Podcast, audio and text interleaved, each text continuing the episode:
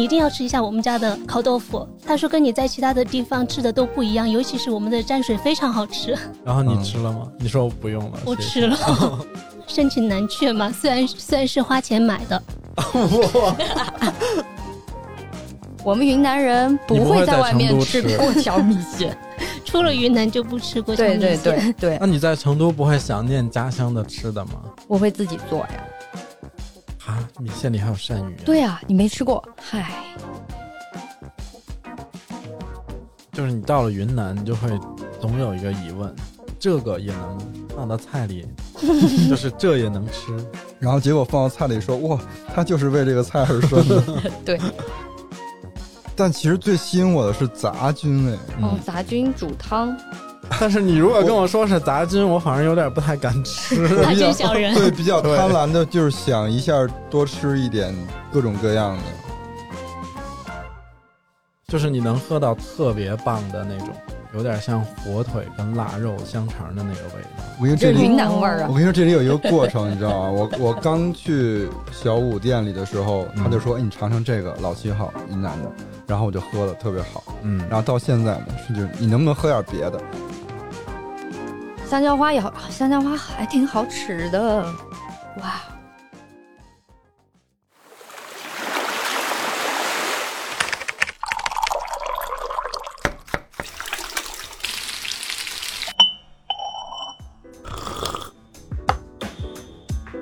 我们需要工作，需要闲暇，需要想象力以及一些理想主义。我们想要潜入生活，听见城市的风味。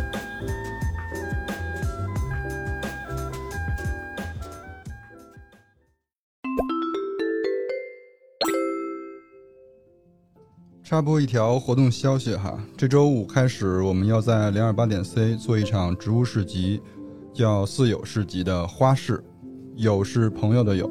对，就是这次花市的主题叫做“把三圣香搬到滨生街”。其实它的初衷很简单，就是想把三圣香呃那些便宜而且品质好的绿植，比如说我们经常会买的那种秋海棠啊、海芋类的嗯等等，然后把它搬到市中心来卖。因为夏天确实太热了，很多朋友也不愿意跑到那么远的那种批发市场去。然后在市集上，除了有售卖植物的快闪店，每个周末还有特别的活动，比如这周五我们就会有一个和花市主题相关的夜骑。啊、这周六呢是我们鲸鱼合资举办了一场线下的见面会。我其实还是不太习惯线下见面会这种说法啊，因为我们策划同事太捧我们了。其实就是想和大家面对面的聊一聊，不管怎么样，我们终于可以在线下和朋友们见面了。嗯，对，嗯、如果有在成都的朋友，嗯、欢迎来逛逛花市，见见面。活动的主题叫“植物有什么坏心思”。之后呢，还有优美茶和花店 Maybe Flora 的搪瓷杯插花活动。然后最后一场是我们和读本屋书店一起组织的植物交换小会。大家可以关注一下我们的公众号零二八 C，鲸鱼赫兹线下沙龙是上周五就开始报名了，现在应该还有名额，但如果报满了的话呢，大家可以设置一下空位提醒，万一有人临时有事来不了，就可以抢位。骑行是今天七月十一号下午五点会发布，嗯，市集正式开始的时间是七月十四号，然后一直会持续到二十九号。每天的开门营业时间都是上午十一点到下午七点，大家有空就来逛逛。Hello，大家好，欢迎收听最新一期的鲸鱼赫兹，我是主播怪美。我是秋鹏，我是乐克，今天我们又有非常的好朋友来当嘉宾了，嗯，让我们欢迎豆孩儿老板小五。哇，大家好，我是小五。不让说是豆孩的老板，对对对，敬体。之前在节目里提到过好几次，今天就是给揪过来，让他跟大家见一下。就是他不在的情况下，我们就能提那个好喝的咖啡；他他在在就不等。对，哇，好神奇，啊太神奇了！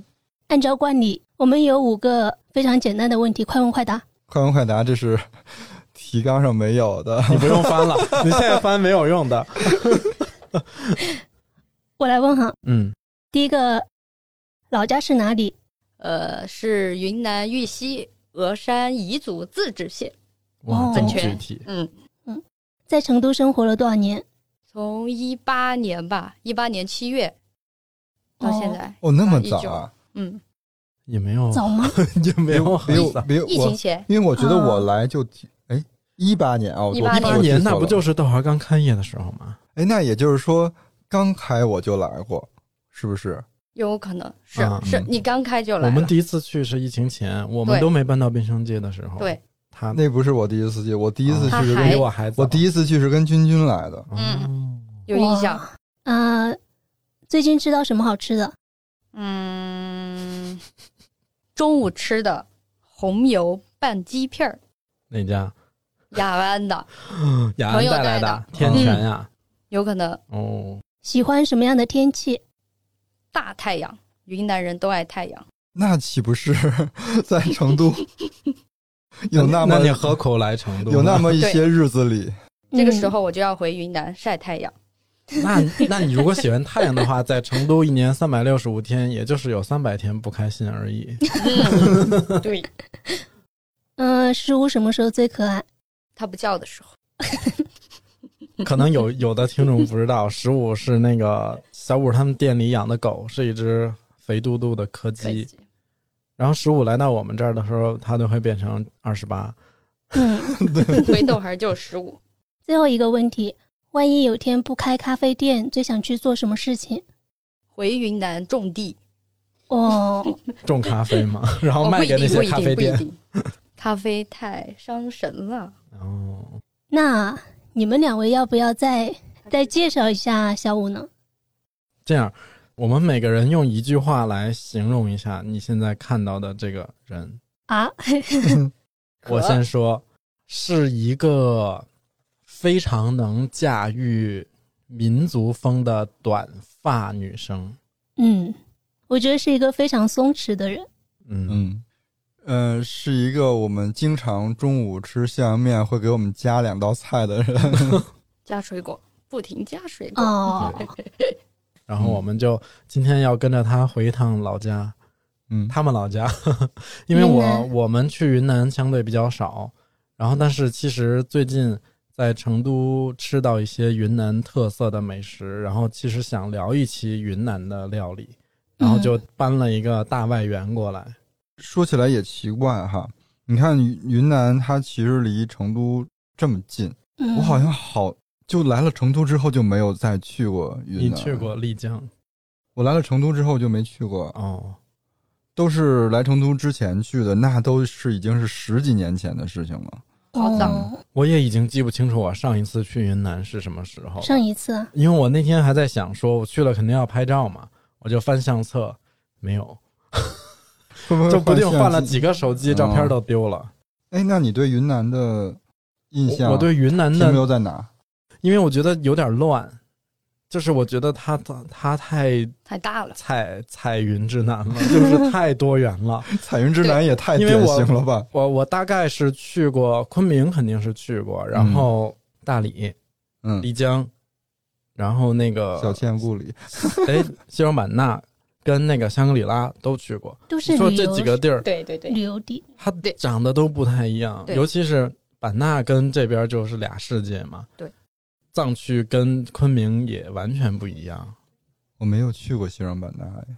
我也没去过版。纳的烧烤很好吃，但不要去什么星河夜市还是什么星空夜市，就是很坑。哦，人很 多就就开始排雷对，第一个第一个小贴士已经对对对出现了。我就觉得好像我没办法说把云南这个地方就是定义成一类人来描述，或者一个地方来描述。可能还是对他的了解太少了。对对我对云南全部的了解全来自小五。可以，我想想啊，我的印象是饵丝、饵块、烤乳扇，然后汽锅鸡、啊，汽锅鸡、呃豆腐，嗯，烤豆腐。哦十瓶嗯。食品还是建水不一样，嗯。都有。哦，你看在他这儿有那个细分领域，这就不一样。然后苦萨、五萨撇哦，都是萨撇，萨萨撇、撇。萨撇，火把节、嗯，泼泼水节节，那你哇你们好水火不相哦容。对 火把节不就彝族的吗？对对对，对，还有段誉，段誉就大理国，就卖那就又是大理。那个呀。就是大理国是不是？嗯，因为我是才从云南回来不久，嗯，结果我去过三次，上一次去的是抚仙昆湖，我家福建我家，哦，第一次是去的大理，第二次去的玉溪抚抚仙湖，然后上一次是去的在昆明好好逛了一下，嗯。然后去了建水，建水要相对玉溪要远一点，离昆明。对。我我我之前没有这种感受，我就是这一次去了之后，我发现可能主要是昆明和建水给我的感受特别的浪漫，而且很文艺，昆明非常文艺。林跟建水很浪漫。嗯，呃，去昆明，尤其是走在文林街，文林街应该算是就是比较热闹的一条街。然后那条街上呢，差不多五步就可以遇到一家咖啡店或酒吧。然后，如果你误入一些小巷子，因为云南的天、昆明的天气不是都很好嘛，嗯植被又很茂盛，你只要走进一条巷子里，你就觉得你走进了一个那种有一点世外桃源的感觉，但又它它又不是说是那种田园。我们有一次是走到那个旁边有一个什么先生坡，你知道吗？昆明不了解，，昆明，昆明先划清界限了。哦，你的意思是在城市里边会有那种散落着的那种野野生环境，是不是？嗯，也不叫野生环境，就是它有。呃，一个是它本身自然环境很好，然后你嗯走进去一些巷子，你感觉每一条巷子都是非常有文化的。嗯，那个先生坡就是因为说当时清末民初呃清末的时候，很多去参加乡试的秀才就住在那里，嗯，然后嗯那条街它的坡它还稍微有点陡。就碰到了一家很喜欢的花店，就选品非常好，然后也有咖啡店，就是你会发现，几乎每一条巷子里也都藏着那些非常舒服的小空间。嗯然后让我印象特别深刻的是，在文林街还是文化，哦文化巷巷，文化巷，然后又拐进了一条小巷子，叫天君殿巷。他们有一个象象美术馆，就是在那条巷子里，那条巷子是红墙砖，然后嗯挂了很多摄影作品，他们会在那里做美术展。就是露天的，对，就是露天的，而且其实没有什么人走过，你就感觉，哇，就是怎怎么可以这么操作，给人感觉很舒服。哦就是他他喜欢的那种昆明的玉林。对对，我就说画面感来到了成都。哎，我我想问一下小五，就那你作为一个云南人，你对云南的印象就大的印象是啥？就确实挺就挺不一样的，嗯，就是就像你说，你你在那个呃什么大理、丽江或者啊。香格里拉，就另一种感觉。然后你去到西双版纳是另一种感觉。啊。然后在我们我家不是玉溪嘛，啊。我们其实就算滇中，就感觉很不一样，玉溪离昆明车是最程是大概很近。两个小时，一个小时，呃，不用不用哦，如果你开得很快，那就一个小时。现在也有嗯高铁，半个小时。高铁才半个小时啊。对，那玉溪的那个饮食文化是不是跟昆明就其实好像据说哈，其实有嗯很多昆明的，比如说你们就现在很喜欢吃的小锅米线啊，嗯是从玉溪上去的。哦，哦哦，，怪不得，怪不得他他每次都扬哎，言要在滨行盛，街给我们 开摊儿做小锅米线，发源地。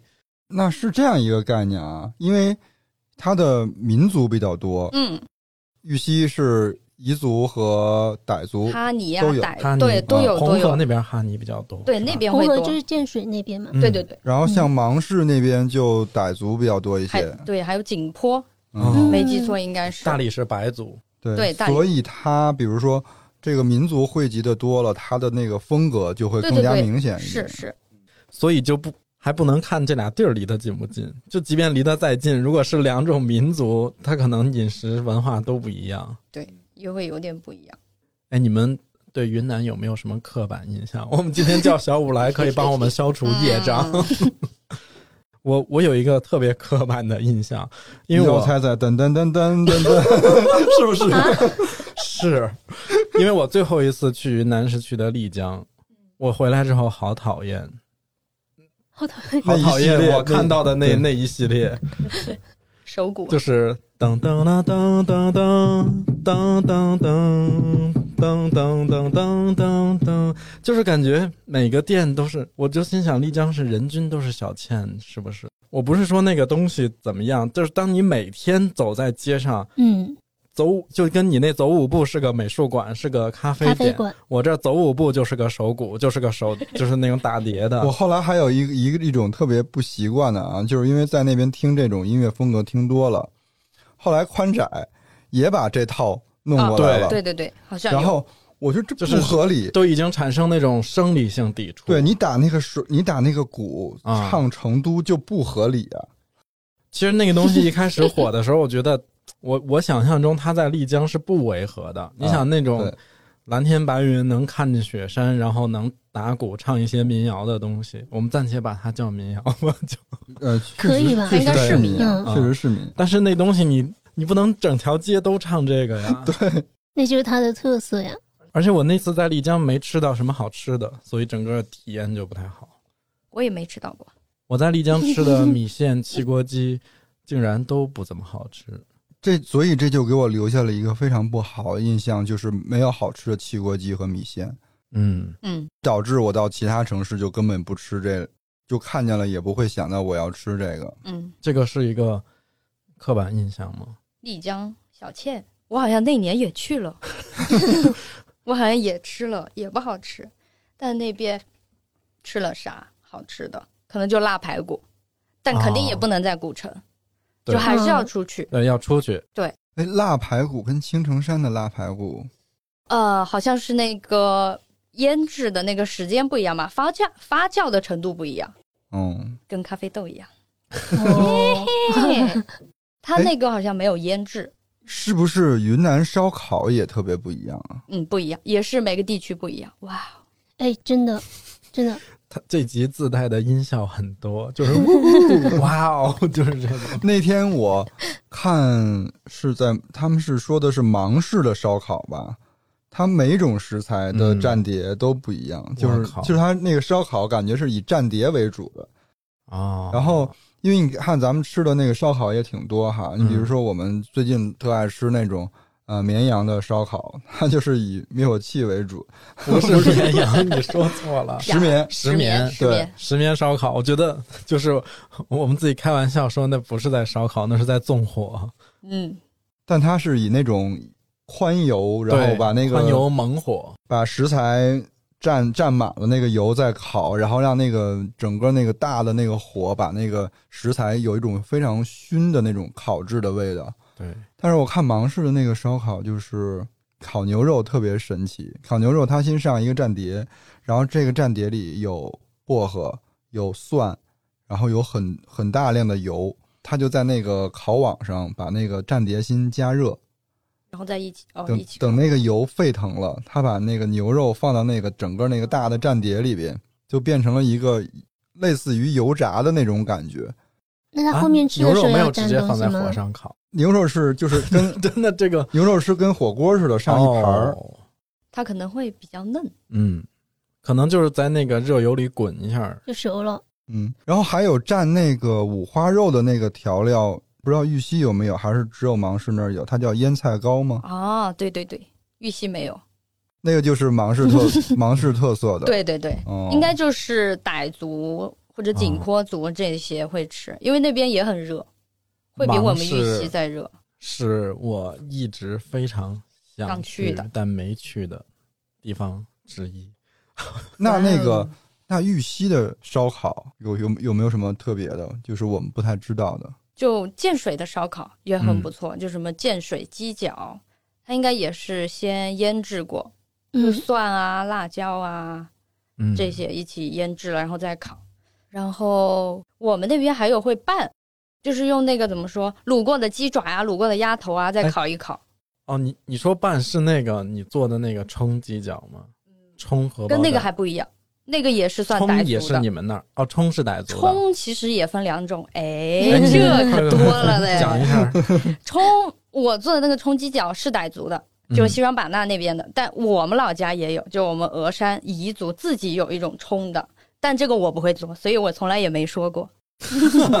那个也很神奇。冲说的就是那个动作是吧？捣对对对对就是跟捣药那种捣对蒜那对对对种似的，。就是一样。那那个鸡脚要放在里头砸呀？对对对哦，像要炸傣族入味儿是吧对？，就可能用一个很大的那种木头，圆柱的那种木头，然后就砸砸砸。听起来的话，它的动作都差不多，它的区别是什么呢？区别是里面放的调味料不一样。对对对调味料不一样。然后嗯我们上面可能没有呃把那下面那么酸，哦酸啊哦或者是生嗯，生的东西，比如生芒果呀、哦，生的辣椒啊、生的蒜啊，或者生木瓜啊，他们都会往里倒。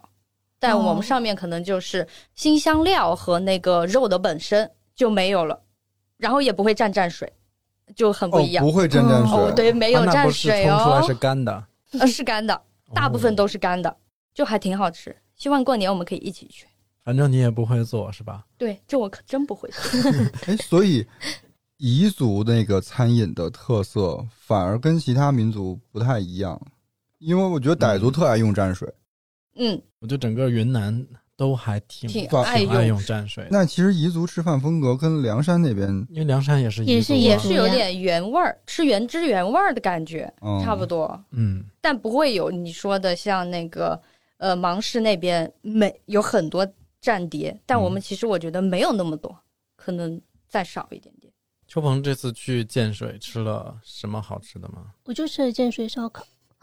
可其实我也吃了昆明烧烤，但啊我这一次我吃两个地方的烧烤，我有一种感受是这样的，可能是因为是外地人，所以我相对来说更能接受昆明的烧烤，嗯，可能它的调味会更融合一点。然后哦建水那边也是好吃的，我觉得。呃，你们刚刚提到，怎么了？你笑啥你说？也是好吃的时候，小五瞪了哈，就是眼睛直勾勾的就瞪上了他。口味儿不一样，口味儿不一样。我讲一个小故事。呃，就是在建水吃烤豆腐的时候，其实嗯我是去吃过桥米线的，然后他们一般店里面会支一个摊，还挺大的一个摊，嗯就在店门口在烤建水豆腐嘛。然后我们没有点烤豆腐，嗯那个老板说你一定要吃一下我们家的烤豆腐。他说跟你在其他的地方吃的都不一样，尤其是我们的蘸水非常好吃。然后你嗯吃了吗？你说我不用了，我吃了，因为盛情难却嘛。虽然虽然是花钱买的，哇，你非要补上这半句，哎，我之前吃那个烤豆腐的时候，就是一个大爷在路边上支一个小炉子，你吃几块豆腐，然后他就给你一米啊，玉米粒儿，他还是那样吗？对对对，还是那样还是我在那边看的，我不知道可能不大一样。他现在是按份卖的，五块钱十个你，那就是店里了，对，店里面他那是就是那种流流动流动啊。然后当时正好他那个摊子上围了几个人在那吃，然后我嗯点了一份，我吃完了之后，后来我们结账要走了，老板问我说：“你们觉得是不是觉得很好吃？”我说：“我说蘸水很好吃，天哪，他们蘸水是真的好吃。好严谨，老板还真是盛情难却，就是提问的方式也很让很难让人拒绝。你是不是觉得很好吃？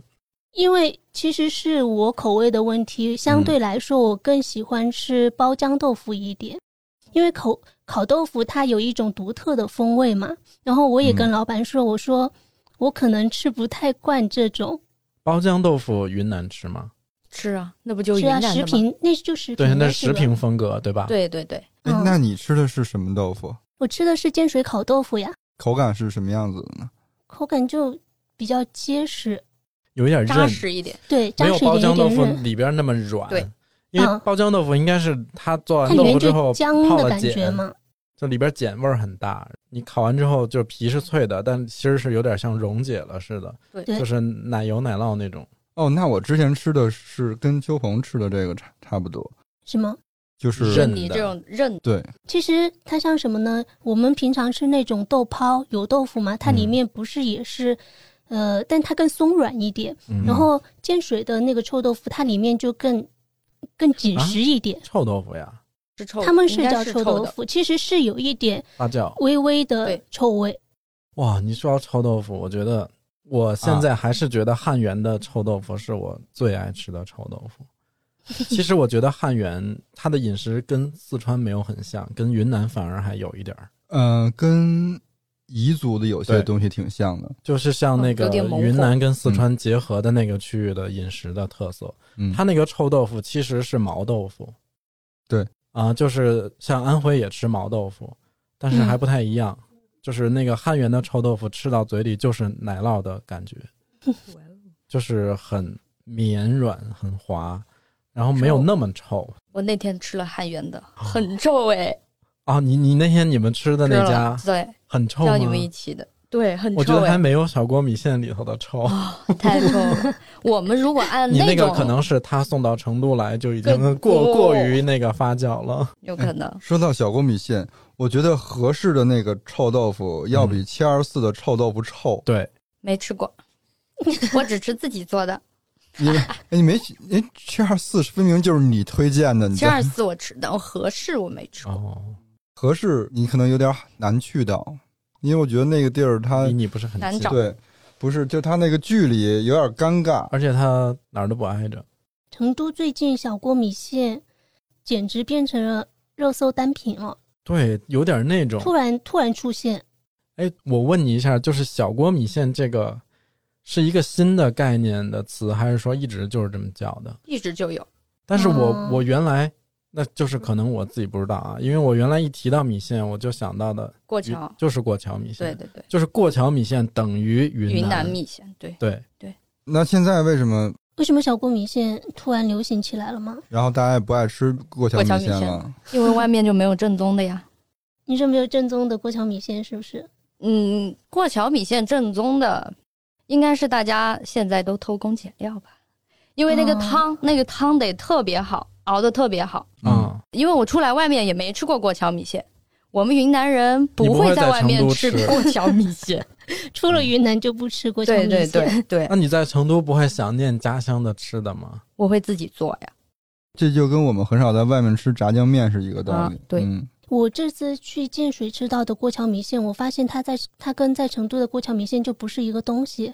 比如呢？但我也只吃过一碗哈，也是在吃臭豆腐的那家店里面点了一份，他们分了好几类，然后第二档是优质过桥米线，然后优质过桥米线里面就有草芽，但是它是草芽？草芽是建水独有，好像是可以用“独有”这个词，独有的一种，呃，长相像藕带的一种东西。哦，是一种蔬菜。对，水蔬菜，长在水里的哦应该是嗯根茎类的。对，根茎哦根茎类的，嗯、有一点像芋头的那个芽。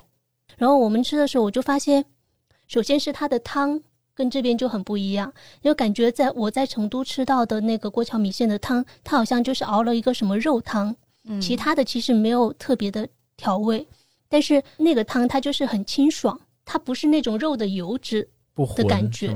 对，没有那么浑。然后，嗯，我不知道是不是他们家用的米线不太一样，他们家的米线是那种比较细的，呃，浅褐色的啊，那那可能是紫米米线吧，紫米是什么？紫米紫色的紫或者红米。红米。对对对，但是红米和紫米应该是不一样的。对哦，后来、对后来我查了一下，就我发现建水那边有个地方叫店尾，建水店尾产了一种空心米线，就跟我吃到的那个看起来是一样的，哦它是空心的，哇哦，很神这个我奇。就跟四川的中江挂面似的。已经是米线了，还要空心的。那它吃起来的口感是它还是相对要韧一点，是一碰还是要韧，没有一碰就断。还是韧的，还嗯是韧的口感。对，有一点韧的口感，那我觉得还挺这个我可以下次会去试一试，我们家也没有。啊，它在呃建水古城东门外面的一条叫马市街的嗯，过桥米线，叫三等家过桥米线。哎，刚才说到，就是突然间说到那个红米的时候，嗯，不是手机哈，就是那个云南有一种特产是发红褐色的一种米，那个东西之前我爸妈有一次来，然后他们就从这儿开车去云南玩儿，就去梯田那边儿，他们那边不是就产红米嘛，对对对，然后就给我买了。我一开始还觉得，哎，这是个米，能有什么？对我就觉得老年人出门可能就又上了什么农副产品的当，结果 呢？结果我靠，太好吃了，很他们应该香，对非常的香。他们的红米米、紫米好像在国内都还挺不错的，嗯，因为他们是那种红土，对，嗯，所以也是应该也是建水啊，或者就建水红河那一对对对，那一片就是特色。那个也嗯是你们日常会吃的我们？对也会吃，因为玉溪离红河那边也挺近。然后是不是还产什么丝苗米？丝苗米也是云南，但它有点像泰国的长粒哦，香米。细长细长对对，对，有可能我们那边就是本地那就可能一号更往傣本地族那边走。对对，那玉溪在玉溪吃米线也会叫玉溪过桥米线吗？不会不会不会，我们没有过桥米线，立马撇清。哎，过桥米线是个地域吃的吗？就只有哪儿哪个地方才叫就那个蒙红河，自对对对，蒙自，它是蒙自发、哦发，就是可能说发明，嗯就在那边会比较吃。像玉溪就可能会吃呃小锅米线啊、上虞米线啊，还有凉米线啊。哎，你们看哦都没吃过凉米线，凉米线这可凉拌的很好吃，对，凉拌的。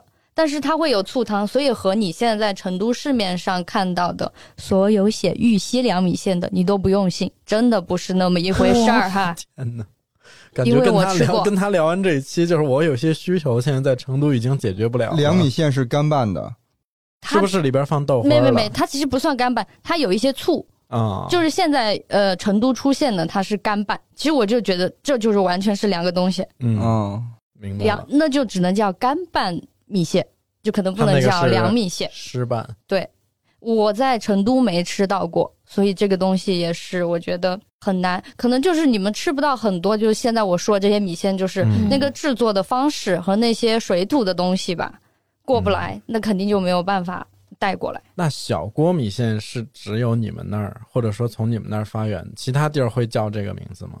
应该有有有都有，昆昆明至少有。昆明有，对，嗯昆明应该就是比较昆明应该就是融合，对，比较融嗯合，什么都会有，嗯，哎，小锅米线是不是默认它就是辣的？会有一点辣。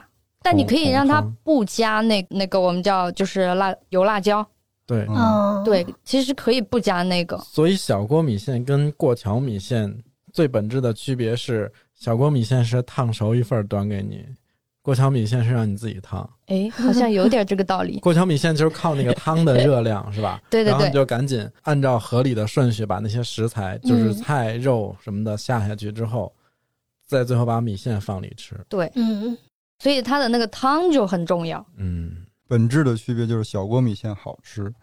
对，可以。其实我有一个那个，还有一个业障，就是我欣赏不了米线的美。这说的这几种米线都不行吗？没有一样行吗？我跟你讲，就我每次去跟他们吃那个什么云南的米线，我都点的是饵丝。我也更爱吃啊饵丝一些。我觉得米线，啊为什么呢首？先哈，就我吃过的米线，大部分都是那种没嚼劲儿，啊恨不得都不用牙，拿嘴一抿就断了。那你适合吃江西的米线，因为你米粉米知道我们粉是还因为你知道可以我们北方人对于这种吸溜吸溜进去的食物嗯有 bug 的，对嗯嗯，就是我们因为从小吃那个面都是比较筋道、弹牙，要有对嚼劲儿的。然后我觉得米线也不怎么能吸味儿，就它没有面能吸那个汤的味道。然后还有一个问题，吃不饱。加呀，吃不饱，真的就是我跟你讲，我我如果中午咱们中午说午饭吃个面，我能一直到晚上都相安无事。如果中午吃的是米线，下午两点准饿。他不是当时不饱，就当下是吃饱了的。很快就饿了。对我觉得是不是北方人的基因里感觉。有点不太接受对，但是甚至吃完走出这条街已经开始饿了。哎，我想问一下，你们觉得米粉和米线的区别到底在哪里？米粉要筋道一点儿。米，呃，米粉应该是还加了，我不知道是不是加了淀粉啊？对，米粉本身里边有其他东西啊，对，它不是纯米对做的。是我知道的米线，其实它真的就我们云南说或者你们听过叫酸酸浆米线，浆就是那个浆果的浆，嗯。嗯，它就是有一定的发酵度，然后它是大米发酵以后直接用那种机器榨出来，那个就是米线，它其实没有其他东西了，哦可能会再来点水，嗯，就就没有其他东西了。哦，所以你刚才说的那个空心米线，它应该是发酵的里边的气泡，然后再这么一拉成型的时候，就会拉成空心，就跟中间挂面是一个原理。嗯，但我没吃过哈。我我也不知道它的制作工艺，就很专业。就是有双双浆米线跟干米线的区别，这是外面也没有区分的。嗯，所以你们吃到米线都不好吃，会分，云南你你自，己的偏好是啥？在外面吃不到酸酸浆米线呀，只能有干米线。啊不，咱们就说现在米线我们仨人跟你回云南，就你们老家去旅游去了，只有你最推荐的是啥？就是双浆，对双浆是什对么？，就是那个，就跟你说大米哦发酵以后制成的那个。对就不是干米线。对对对，干米嗯线应该是它不不没有经过发酵，但那个东西也运不来呀。干的可以呀、啊它就跟挂面一样。对，它就干了就是那种发酵的就没发育。对，发酵的确实就没法运控制不了了，所以对，这就是很多。嗯，其实云南好吃的米线啊，或者这些是，就因为地域的这些，就肯定是过不来，嗯就感觉没那么正宗。那我们就以小五为准啊，就是你自己的喜好为准。你认为最正宗的玉溪的好吃的米线，它应该是一个什么样的标准？它应该满足哪些？对，嗯，就是我们是很喜欢吃那个酸菜，就酸腌菜，我们就叫。嗯就其实我们玉玉溪地区应该都会加那个东西，嗯，这个东西一定要就是怎么说，像泡菜一样，嗯，嗯就是要够酸，一定要到位。就我们一定要吃老的，不能吃新的。嗯，对吧？就不能是那个用醋过一下就给你拿过来那种哎，对，绝对不行。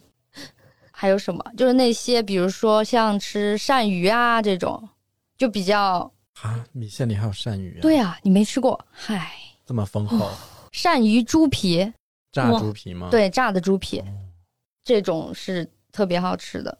对汤呢？汤的要求，其实汤应汤该还好，主要汤应该还好？小锅米线其实汤就还好了，嗯就可能没有像那个过桥米线一样说真的就是要求很高。那你们会加臭豆腐吗？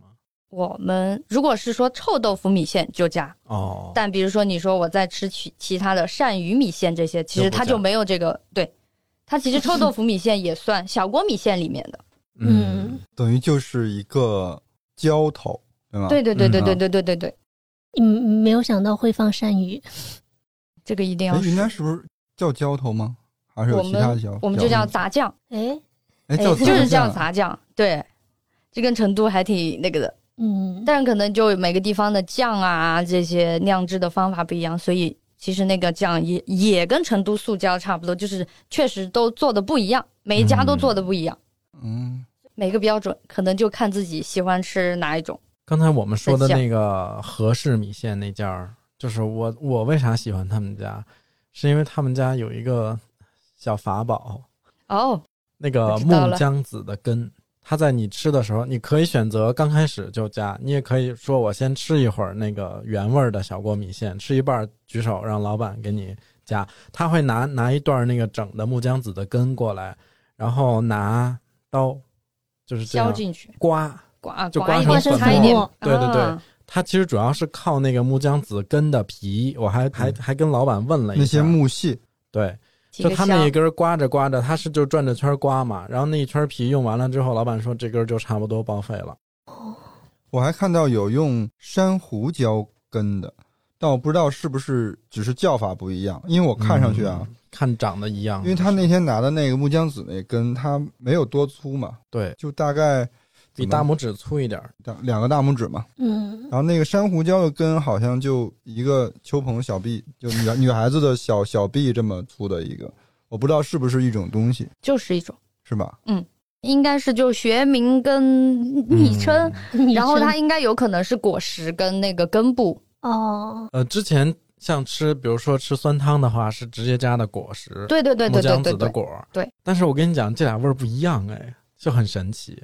因为他那天往我碗里刮完那个粉末，我第一次去的时候，我刚开始一吃，就它很像柠檬叶或者柠檬香茅的嗯。那种精油味儿很重，就还有柠檬味儿，就是一个，就是一个。就是一个，哦云南太它还有神奇了做成油，啊、木它就会可能更方便。对，它其实都是一样，应该珊瑚椒就可能是学名。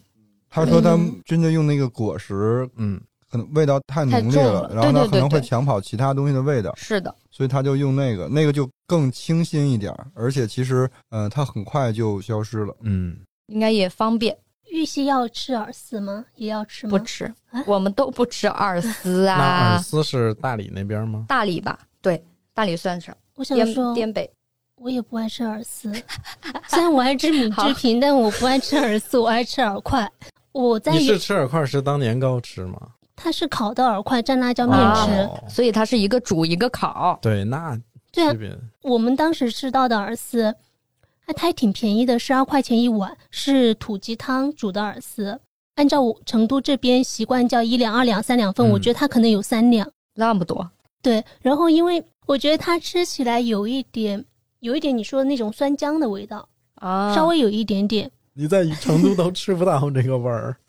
然后我我觉得饵丝煮汤就是有点黏稠的，对对因为它是糯它米也是米做的，对我觉得饵块就是年糕，很像。对。除了小锅米线，你们那边还有一些什么好吃的？你想吃是哪一种呢？就第好多哦，就第一顿你带我们吃完了小锅米线，嗯，那第二顿打算带我们吃什么？吃点儿彝族的菜，对彝族肯定对我得上点们那边菜了，来的菜，点肉吧。哎，对，嗯。肉啊，我们那边有，我想想哈，就我自己很喜欢吃的，就酸腌菜炒肉、炒猪肉吗？还是炒猪肉，嗯。呃当然你炒牛肉也可以的，但是炒猪肉就基本都是吃猪肉嘛，彝族，然后就也很好吃，很下饭。然后还有我们那边有那种烤鹅，烤鹅呀，对，烤鹅，我们不是烤鸭，我们是烤鹅，那很大型哎，很大，然后我们是一大块一大块剁，就不是像北京烤鸭一样是片片片的，就嗯不会还把它冒了吧？不冒，哦我们没有冒没有冒 你们好挺，然后就。可以蘸一个那个，也是蘸一个蘸水，然后就可以直接吃。哇，那肯定好吃。好，还有就是我们云南的叫法牛趴夫，牛哎，这个就没吃过了。让我猜猜，这这三个字怎么写？这个牛肉的牛，趴。趴的话就是软软趴趴。儿多利趴，哦，嗯，呃，夫呢？夫就是夫教的夫，牛趴呼啊，对，反那就是正我普大坨通话不牛肉嘛好，对。但是它是呃很多，就是它是选那种就跑山牛、黄牛肉，嗯，嗯，加那种芹菜或者薄荷去煮就可以了，哦。没有其他东西。其实也是香料煮不一。样哈，我们跟翘脚牛肉非常不一样。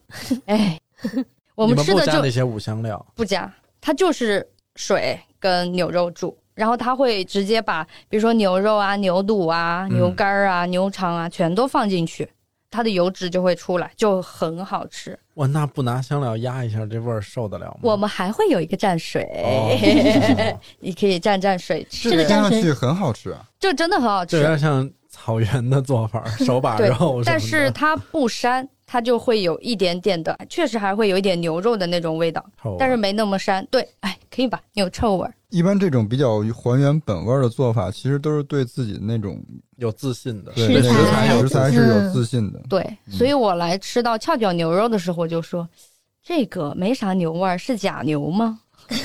是是药膳，对对对，后来才知道哦，它是加了那个药膳，就跟我们那边吃的不一样。balance。嗯，嗯它那个蘸水会有特定的蘸水吗？还是说也都可以？会，它就是会放薄荷呀、辣椒粉儿呀，嗯，然后再搞一勺那个，还有我们那边的那个叫香柳，嘿嘿，又不知道这。又不知道了。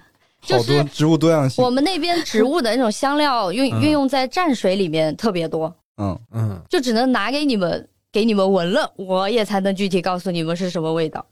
嗯，他们味道就其实都还挺不一样的。对对对，很多那香料很多味道不太好形容的。对对，而且你就是你到了云南，你就会总有一个疑问：这个也能放到菜里，就是这也能吃？然后结果放到菜里说，哇，它就是为这个菜而生的。对，还吃水里的、嗯，树上的树皮是不是这个季节又快到了云南那个。野生菌？对，哎你对，知道我想说什么？是他不是要马上要回去吗？对，我们这期放出来，他就是应该已经在那儿 哇哦，发发朋友圈馋我们了，应该是。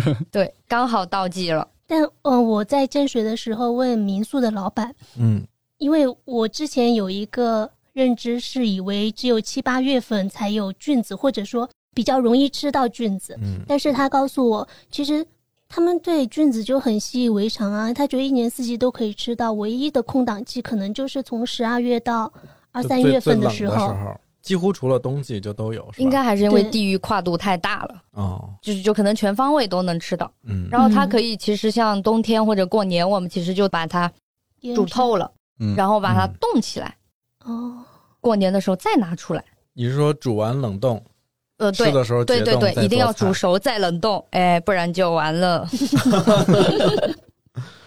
不然就完了。应该是有过前车之鉴吧？我有我有很多年都不吃菌子了。啊，为什么呀？去年回家、嗯，也是七八月份回家，然后我才又开始吃菌子。我也为什么？是原来吃多了？没吃多，我就害怕见到小人儿啊。你这你你中过毒吗？没有，啊，没有啊。但我们那边是这样，它跟你们看到不一样，确实会捡到那种像以前没有像现在这么科普，他就捡到什么，他全部都往里煮。杂菌。嗯。对、嗯。我们叫杂菌，对，然后就全部都可以煮着吃，你根本不你也不知道是哪个产生了对然后你也不知道，其实可能就是每个野菌子的它的烹饪时间应该也会不一样，嗯，所以可能这个熟了，那个没熟，吃了可能就产生了这种小人儿。见到的小人到底是哪个什么小人呢？在座的应该像都做梦没一样吧见过吧？哦，哎，哦，可以连小人没见过 突。然有点种草。可以，下个月就一起。嗯，那你们家那边就不是每个季节都能产菌子是吧？没有，应该比较集中是呃六月底到应该九月，的时候，对对对，差不多。对，天气热、雨水多的时候，只要下雨的话，比如说像大家很喜欢吃的鸡枞菌啊什么，嗯就一下就出来了。哦，你们家那都主主流产哪些吗？我们都有。其实我们那个县哦应该是算长菌子非常丰富的一个区，但是松露除外哈。松露应该香格里拉多，嗯，哦，对，那边会多，藏藏是因为。你们那儿森林好对我们那边也全是那种松松针林、哦，松树的那种林子很，容易长对，那种非常能长。然后杂菌就特别丰富，应该也就是因为这些松树吧。嗯，然后土就是壤，杂菌，其实可能就是有一些它没那么细分，或者有的菌子你也不知道叫啥，你就捡了都一起吃了。对，哎，这里边有没有你可以说得上来的品种？就是现在想到它，我还觉得流口水的这种。你们吃过的吗？还是你们不知道的我们不知道的也行，那很。还挺多，我想想哈，不过我也好久没吃了。有就比较好吃的话，你们吃的鸡枞，嗯，嗯，嗯，然后还有干巴菌，吃过干吗？巴我知道没吃过。然后就是黑牛肝、嗯，红牛肝、白牛肝哇，啊，这些很常见。这么细。对，对对，就黑牛肝味道会浓郁，然后就是红牛肝，然后是白牛肝。嗯，然后杂菌会有青头菌，是见手青吗？不是见手青，见手青应该是就是牛肝菌，就是哦对对对我们说的红牛肝还是白牛肝，哦那个就是见手青，因为它一掰开就是青色的，嗯，所以它就叫见手青。然后还有啥？它还有一种我们叫那个扫把菌，它长得就跟扫把一样，就有我们小的时候那种，哦对对对，有流苏的那种扫把菌。还有啥？好久没吃了，都忘了哎，。那你觉得这些就是分了这么多品类名字，你觉得是大差不差，还是说每个真的有有那种巨好吃的有不一不一样不一，样？不一样。你最喜欢吃什么？我最喜欢吃干巴菌吧，哦，因为它确实干巴菌长起来有点肉味儿，然后它普遍就是会用那个蒜跟呃剁碎的红辣椒炒炒，对，然后拌饭啊什么就很香。这能不好吃？因为干巴菌应该呃就是去云南的朋友其实吃的应该没那么多，为什么呀？我感觉大家应该都没那么爱吃，这是本地人比较爱吃我。靠，我肚子叫了。大家可能都去吃鸡枞、鸡枞对对松茸但松茸也是一个点的，这个也是个那个黑料嘛。其实嗯云南人不喜欢吃松茸，哎，我也不喜欢吃松茸。哎对，那那这样好啊，就是因为云南人不爱不吃的话，外地人就可以卖给外地人啊。就是卖给你们啊，还卖的还贵。对啊，哎，这是，他可能一千一公斤吗，一斤。看它那品相，对个头什么呃的。但其实最吸引我的是杂菌，哎，哦嗯，，杂菌煮汤，但是你如果跟我说是杂菌，我反而有点不太敢吃。大比较惊小人。对，比较贪婪的，就是想一下多吃一点各种各样的。我想问一下，呃，因为我在建水吃到了野生菌火锅，它里面就有非常非常多的菌子，像这里面的菌子，它就会主要放杂菌吗？对，因为你便宜嘛你说的，非常多，是它 上来那锅里边就带的，应该是品种不是单独点不是单独点，哦。我去年回家，我也有跟家人说嘛，去，哎，我们要不要去吃一个火锅的这种嗯，茶菌锅？去外面对，其实是不太建议大家去吃的，为什么呢？因为就是我说的那个点，每每个哦菌子感觉熟的时间和这些不一一样，对。那你们一定还是要去一些靠谱的店去吃，嗯因为这个也还挺容易让你见小人儿的。哦，对我当时吃的时候，他就在旁边放了一个定时的，说必须要到这个时间才吃。对他嗯他是一定可是我还是确保觉得，安全，我还是倾向于，就比如说单独料理这一份。儿就是鸡枞，这一份儿就是牛肝菌。对，见小人的几率没那么大。对，你知道它，然后你你就知道怎么料理它，对吧？对，那你去外面吃的话，你又不需要料理，只要店家懂得怎么料理。算了，他们本地人还不是每年都要进医院好多人对？哎，进了那你我们还吃那个，那你吃那个菌子火锅是你能吃到它明显的这个品种和那个品种的区别。其实我吃不太出来，你能吃出口感的区别，但风味你觉得差不多。嗯，而且它都是一锅煮嘛，跟我们在这边吃火锅一样的，你味道都差不多。所以还是得分开吃，安全。那分开吃，可能它的风味你更容易感受得到，吧？对对风味的不那同。那再问小五一个问题，就是这种野生菌，你觉得最好吃的做法是什么？嗯，就分分菌子吧，嗯。像鸡枞菌肯定就是煮汤，嗯，然后就不用放其他的东西，鲜，对它非常鲜。然后再土一点的云南做法，我们再会放一个鸡蛋。啊，你看，鸡蛋怎么放？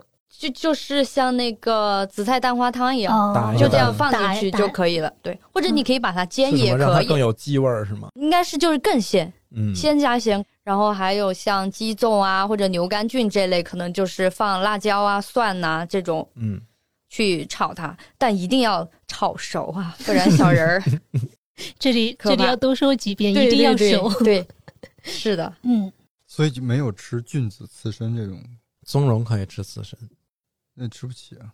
不是 吃得起。你买了炖汤，跟你买来做刺身，这这这这是同样的价格，我们本地人不吃只是就是松茸可以生吃。我老把松茸和松露混淆。啊。嗯，松露都没法整颗吃，那太臭了吧？松露云南人也不爱吃，是吗？因为我我问过，松露就是弄点碎的调个味儿。，对我问过我家里人，他们说以前我们那个地区应该也有，但是他们说就给猪吃了。又是这个话术，我天哪！你们这猪吃太好了，天哪！是这样的，之前哎，我记得是哪儿，就他们采那个松露都是靠猪鼻子拱。意大利嗯，松茸刺身当地人吃吗？那也是游客吃的。松茸他们都很少吃吧？，对，松茸也是，我那个区域其实也是没有那个在高海拔那边，香香格格里拉那边多一点。对，可能那边会吃，但我感觉也是这几年的一个风向。像以前不可能这么吃，就还是一个安全性的问题。嗯，嗯，菌子生吃还是安全性问题。还是杂菌更吸引吸引我。不说了，下个月一起。而且就是大家对云南的饮食有一个，我觉得有一个很刻板的印象是，觉得很敢吃。这除了菌子哈，尤其是吃虫子、虫子，蚕蛹，特别狠。这这没啥，对，小五，你有吃过那种就是那种我们说的这种特别狠的料理吗？有想到了一个，现在刚刚什么呀？就是那个我我不知道叫啥，就是叫刺儿花之类的，长刺的花哎，是不是苦刺花呀？哦，苦刺花那那都不是什么长刺的花，它就是整朵花都长刺，我不知道本地叫啥，我也我也忘了，因为我不太敢吃这些。整朵花都长刺，不是超级玛丽里边那个吗？真的，我有机会给你们带点儿，然后它应该就焯？焯啊焯个水，它就变焯软了。个水再就是呃放蒜呐、再炒一下吧，那刺怎么处理呢？就可能就软了。你煮过嘛，炒了可能软了。这个是我现在想的真的很奇葩的。一下想起来是图什么嘛？它应该云南吃这种植物性的，我觉得应该都是清凉，哦，嗯对，就是有药性。药性。对对对对对，我在菜市场里，还是在建水的菜市场，然后看他们泡了一盆又一盆的花，嗯，然后有什么梨花也会泡起，嗯还有桑葚花，梨花泡它干嘛？就就吃啊吃啊吃啊，我问他们怎么吃，我问那个那个老板怎么吃，我以为是凉拌，就是弄一个什么蘸水，然后给他凉拌。他说直接炒肉吃或清炒就可以吃。对，梨花吃的是花骨朵吗？花骨朵，嗯，他忘了，因为他也没吃。啊，我没吃，我只只是看到了。成那个啥没不对，云南也是什么花都可以吃，对，香蕉花儿香蕉花也好，啊香蕉花还挺好吃的。是不是吃了还有点黏黏的？没有哎，没有啊，没有，我没吃过，你吃的我我没吃过，我很好奇那个不东西黏不粘，香蕉花好吃，反正基本可能都不外他乎就是清炒。拌凉菜，你这个也可以，凉拌也可以。可以，焯水，然后拌凉菜或者是清炒。对对对，都可以。香蕉花吃着有什么味儿吗？跟香蕉一个味儿吧，应该。那倒不是，我不觉得它有什么花香哎，就那个它是没什么花香，就吃起来有点脆脆的感觉。啊，哦，因为我还反而是脆脆的。对对，嗯。因为我那时应该是在普洱吃的，嗯，下面会吃很多，什么老白花呀，对，梨花呀，我们叫糖梨花，应该是，还有苦刺花。嗯，苦刺。苦刺花跟刚刚那个刺花不一样，那个刺花真的绝了。我觉得花这些听着不狠啊，反而有一些美好。有没有更狠的？芒市那边儿，那边我也没去过，但他们会吃那种生猪血。啊生生猪血。着吃啊！啊，凉拌吃，我天，别惊了，那个跟撒撒撇差不多吧。然后就是可能也是拿个米线或者肉什么可以蘸着那猪撒血撇是什么东西做的来着？韭菜。不是，你说撒撇本人吗？对。牛牛苦胆水，嗯，啊，胆汁儿。对胆汁儿也是这种清凉。好像撒撇分好几种，什么柠檬撒，什么对对对对对。那我的这个猪血可能就是这个撒撇里的一种。猪血撒，哎，因为它现在就是它比较火嘛，然后吃的人也多，所以他们就所以他们就分了，就是让你哦。初学者可以先吃一些柠檬撒，柠檬撒这里边全是全是熟的东西的，啊，嗯，然后你再升级再吃苦撒，然后它可能会牵扯到一些生的生的东西。那我的这个嗯。猪血应该就是其中最顶级的了。哎，那你们那儿不吃那个？蘸涮涮辣，涮涮辣吃啊，就？是像成都这边的泡椒一样泡一下，然后可能吃。哦，我我的呃外公啊、爷爷这些可能会吃一个辣椒，然后但应该不是涮涮辣吧？涮涮辣很小，对吧？他们可能是再长一点的。哎，跟北方那个大葱蘸酱一样，哎，他们会蘸哎辣辣椒蘸盐就可以吃了。涮涮辣，哇哦，他们就说那个你煮一锅白水，然后那辣椒在里边蘸一下，这锅就比那个红汤火锅还辣。真的，我不知道这是不是个传说。我回去试试。那要不要顺势推荐一下？就是比如说去云南旅游，嗯不管是玉溪还是昆明，尝当地特色的话，推推荐一些有那种品类的的推荐能够吃的好吃的吧，就别是那种太刁钻的。就是对，刺花是我们地区吗？嗯，嗯，我们那边可以吃啥？滇中，滇中、玉溪的凉米线呀。嗯，具体到哪一家的话，我也给忘了诶。红记，红记，我想起来了，红记凉米线在当地很出名，应该现在可能在一些，比如说在成都有些做做米线比较厉害的一些店里，嗯其实他们应该都知道。嗯然后玉溪还有什么，就鳝鱼米线啊，这些都可以去吃吃。平价就是确实挺平价的。汽然后锅鸡呢？汽锅鸡其实本地人也不怎么吃，因为我们可能直接吃一个，比如说鸡、土鸡啊或者土鸭，嗯直接水煮，然后再哦。蘸一个蘸水。这汽锅鸡应该是昆明的对对对也是一个融合，估计哦，这是建水过去的，我想起来了，哦。因为它那个煮汽锅的那个是一个嗯。桃、红桃，嗯。那是建水的一个产物，也是。因为建水产桃，对对对，嗯然后我们那边还有啥？就可以吃一些彝族的这种小菜馆儿啊，哈尼族小菜馆儿啊，他们就会有非常有特色，就像我刚刚说的那种花的什么炒的呀，或者菌子，哎，马上菌子就有哎，了。那我这么听下来，我觉得他那儿的彝族跟凉山的吃的东西还不太一样。不一样，不一样。啊我们其实比那个可能再精细一点点。而且感觉他们的食材多样性还更多一点。呃对，肯定啊。对对嗯，确实民族特别多，云南民族特别多。还有什么不推荐吃的呢？那个云南咖啡吗？云南咖啡啊，那是普洱哦，可以可以去普洱去逛咖啡庄园。哦，因为你不是做咖啡吗，对，嗯所以你会用到云南呃云南咖啡用的多吗？我有，店里就有用。大家爱喝的老七号就是 云南普洱的，它是云南普洱梦莲下面的，也可以去，大家也可以去下面玩。佤族啊，也是民族特那个地域特色非常强烈。因为怎么说，云南的话，现在确实咖啡已经打出来了，嗯，很厉害。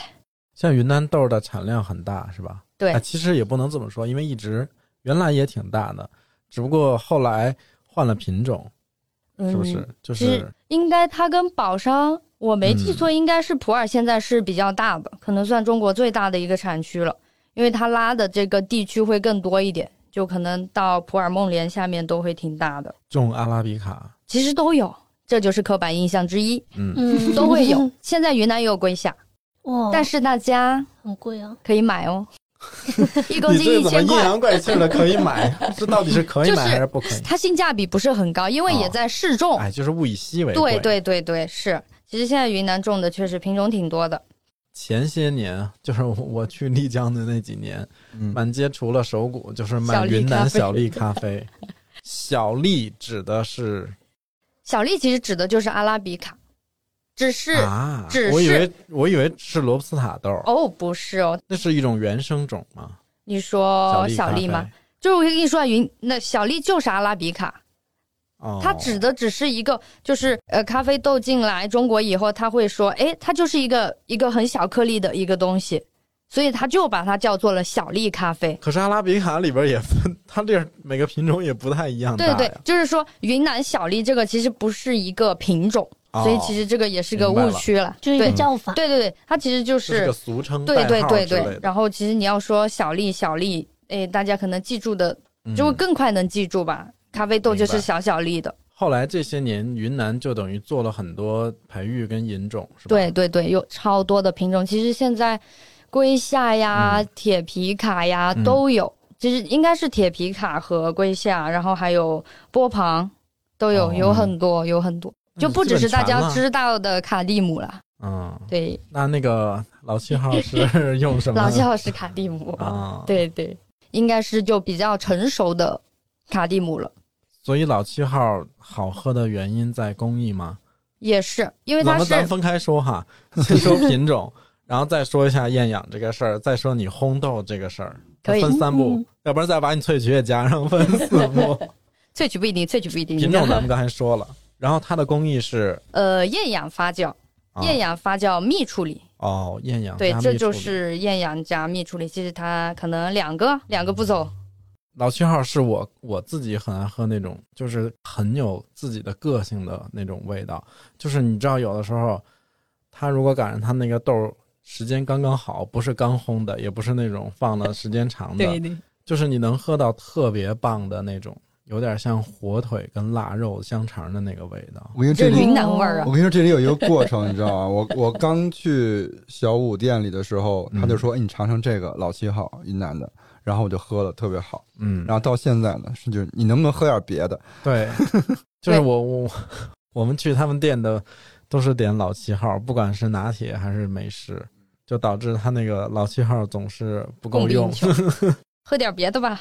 而且我在昆明，就因为咖啡店太多了嘛，嗯去了一家咖啡店，他们现在也都，比如说他们做季节性的特调，他们嗯都会采用云南的咖啡豆，嗯就感觉咖啡豆已经沉淀下，就云南的咖啡已经沉淀下来了。而且我们当时喝的一个还挺惊艳的，嗯，它是一个桂花特调，就是喝起来有那种有桂花的香味，然后又有豆沙的口感，豆沙的口哦，感，豆沙的口感对加了什么？这我都加了豆沙吗？应该是加了什么那个豆子磨的东西吗？哦，云南的那些咖啡的特调，有些什么本地特本地化处理的？刺花 苦刺花 苦刺花，放点花，这个就不是我放点的，米线。不是专业的就很难说了。臭豆腐小锅咖啡。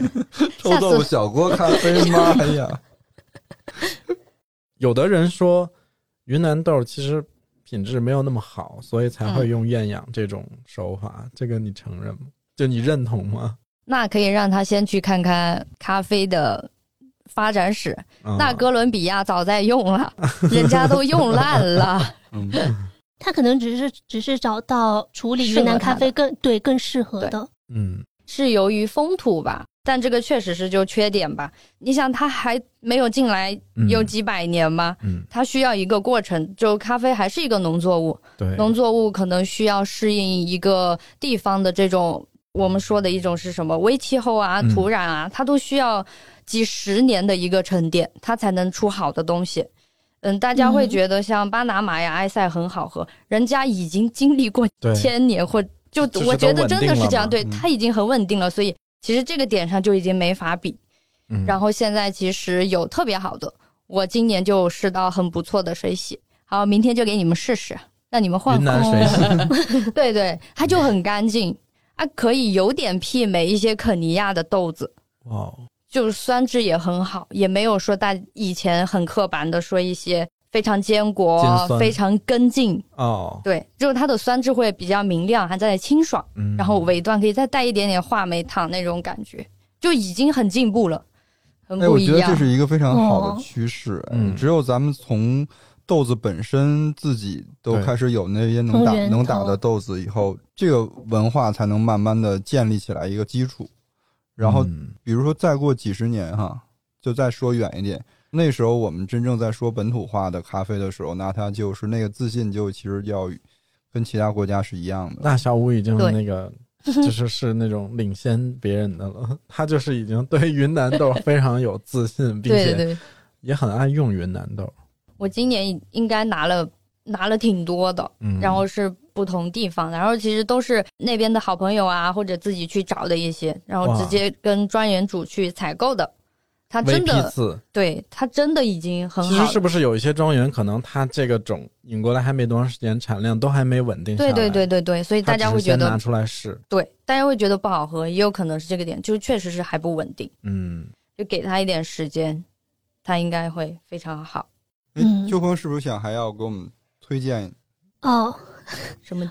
就是我在去云南昆明的路上，很巧合，因为我们有有听友群嘛，嗯，正好在那个三群里面嗯有一个听友是云南的，然后他就在那里说昆明有哪些好吃的，然后在 群里直播呀，一个一个说的那个。对我就赶赶紧给他抄作业列出来，然后我列了九个，后来我去吃了两家，我觉得还挺不错的，我就可以推荐给大家。嗯，其实都是在文林街文化巷那一那一块儿，有一家是我看一下，在文化巷三十七号，他们有一个叫文林烤串的，哦，就吃的是烤串。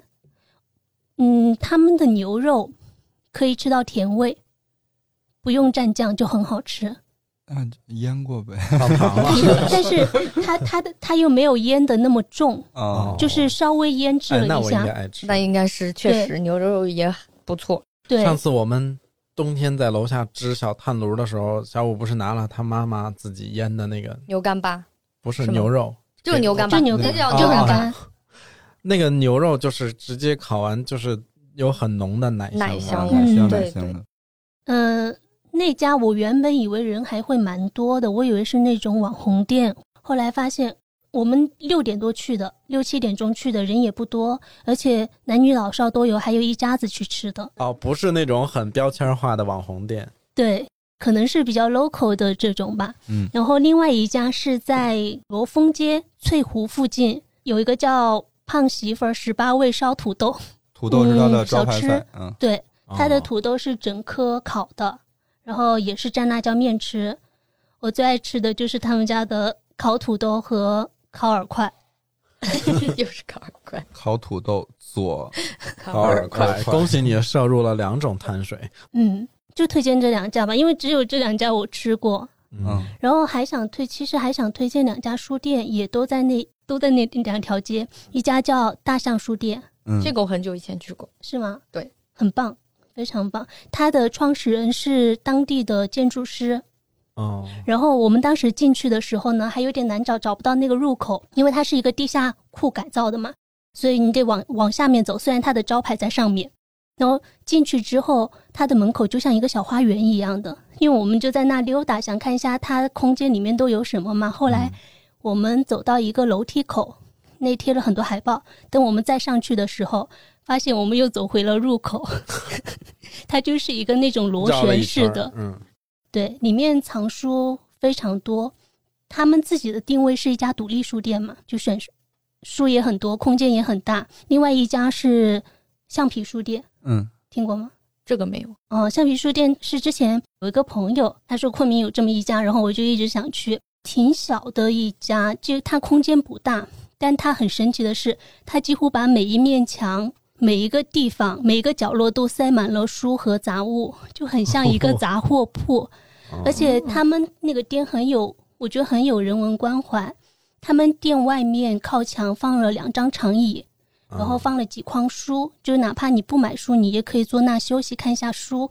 那个墙上面还挂了一个 CD 机，给你配好耳机的，哦如果你想听音乐，拉一下就可以了。嗯，哦，对，就挺温暖，而且我觉得挺有包裹感的。如果你在那里逛的话，嗯，会挺舒服的。那其实今天我们就大概聊了一下云南，嗯，云南好吃的那么多，安排一下吧。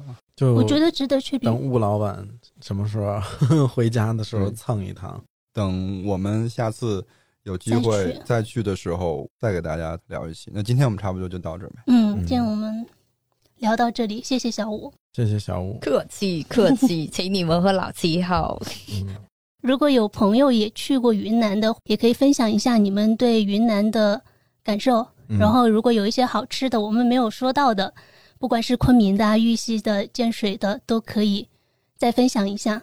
那我们今天聊到这里，感谢大家的收听。如果喜欢本期节目的话，欢迎分享给身边的朋友，或者在苹果播客给我们五星好评。我们有一个听友群叫“金宇赫兹饭前饭后群”，大家感兴趣的话，就请先添加微信“金宇赫兹 FM”。那我们下周二见，拜拜。拜拜。拜拜拜。وجديك لم أنسى مجامع جيرتي سويت بتمسنا في رخاء وها مغنمي